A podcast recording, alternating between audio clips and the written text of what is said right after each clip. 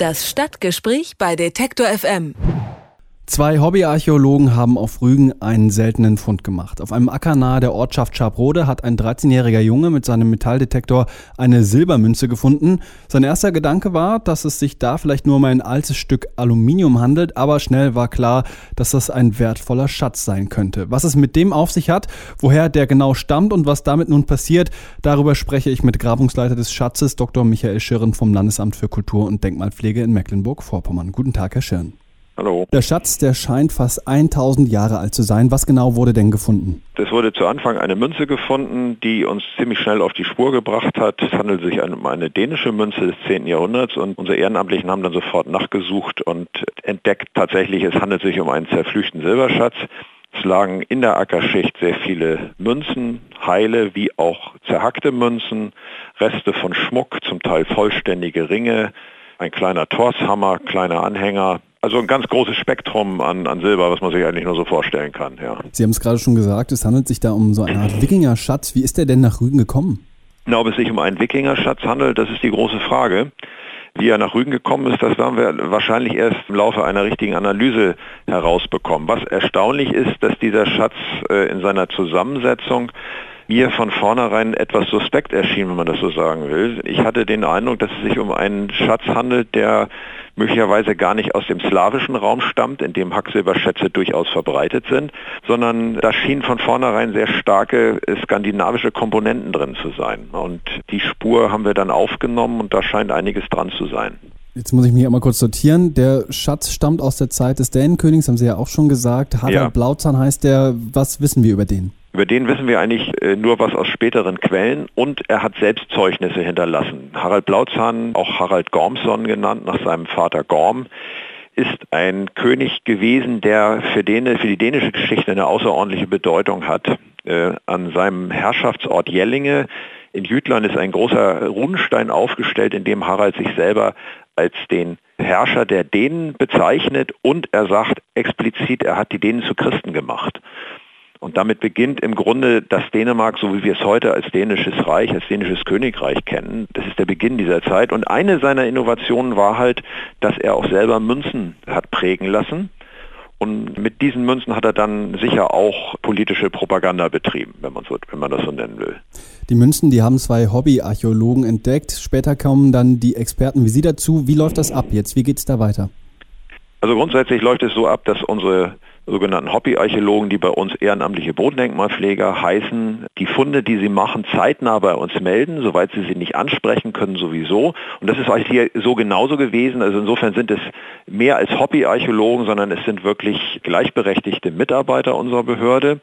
Ja, und die laufen über die Felder und versuchen archäologische Funde zu bergen und Befunde zu beobachten. Und das haben sie halt im Umfeld dieses Fundplatzes auch getan und zum Beispiel festgestellt, dass wir dort gar keine Besiedlung haben. Also dieses, dieser, dieser Schatzfund wurde im Grunde in einer Region abgelegt, in der offensichtlich so gut wie keine Menschen gelebt haben.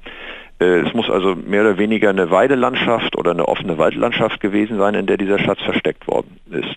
Wie bedeutend ist denn dieser Fund? Wir haben es eben eingangs gesagt, die beiden freiwilligen Helfer, die waren sich zu Anfang noch nicht ganz sicher, ob das wirklich jetzt der große Fund ist, aber scheinbar steckt da doch mehr dahinter. Wie wichtig kann dieser Fund sein? Ja, dieser, dieser Fund enthält natürlich einfach unglaublich viele Informationen. Abgesehen davon, dass er eigentlich typisch ist, weil er äh, einen Hinweis gibt auf diese ähm, Wirtschaftsökonomie der Zeit, also die Gewichtswirtschaft. Silber spielte als Gegenwert für Waren und aber auch für Menschen beispielsweise, auch im Sklavenhandel spielte Silber einfach eine große Rolle.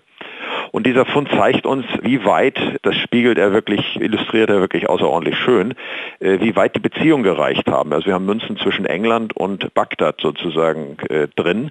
Und der Schmuck, die Art des Schmuckes äh, scheint auch auf ein kleines Zeit, auf ein relativ kleines Zeitfenster hinzudeuten.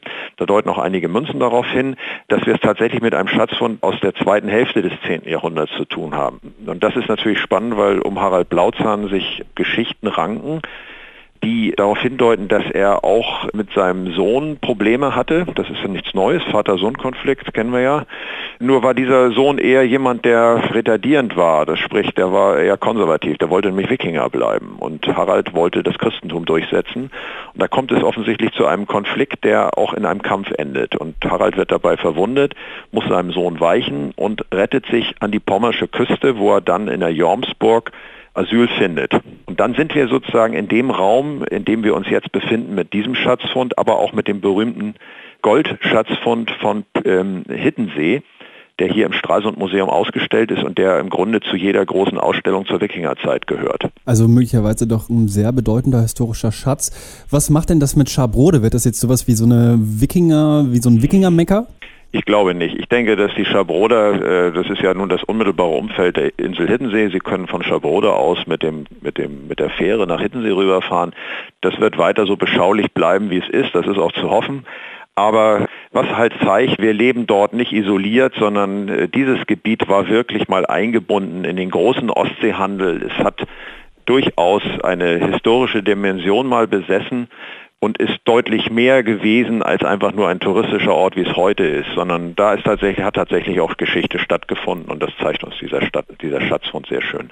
Und wie geht es jetzt weiter? Sie haben schon gesagt, diese Geschichte, die muss jetzt rekonstruiert werden. Was sind denn die nächsten Schritte und wie lange dauert es vielleicht, bis man dann auch diesen Wikinger-Schatz äh, sich mal anschauen kann? Also die Ausstellung dieses Schatzes, denke ich, das ist die eine Sache. Äh, es ist ja in Mecklenburg-Vorpommern ähm, äh, in Planung ein großes archäologisches Landesmuseum. Das ist noch in der öffentlichen Diskussion. Der Standort wird wohl Rostock sein. Was aber diesen Schatz selber betrifft, so müssen wir erstmal die numismatischen Bestimmungen abwarten. Dafür brauchen wir verschiedene Experten. Für die westeuropäischen Münzen sind das wieder andere als die äh, für die dänischen Münzen.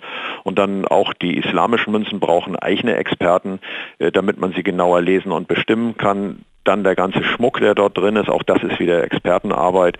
Also ich denke, das ist ein Teamwork, das Ganze, und äh, des Rätsels Lösung werden wir eigentlich äh, erst dann haben, wenn wir aus allem, was wir dort herausbekommen haben, dann eine Synthese haben. Dann denke ich, kann man auch über diesen Schatz wirklich mehr sagen. Und ich glaube, man wird mehr sagen können, deutlich mehr als das, was wir jetzt schon wissen.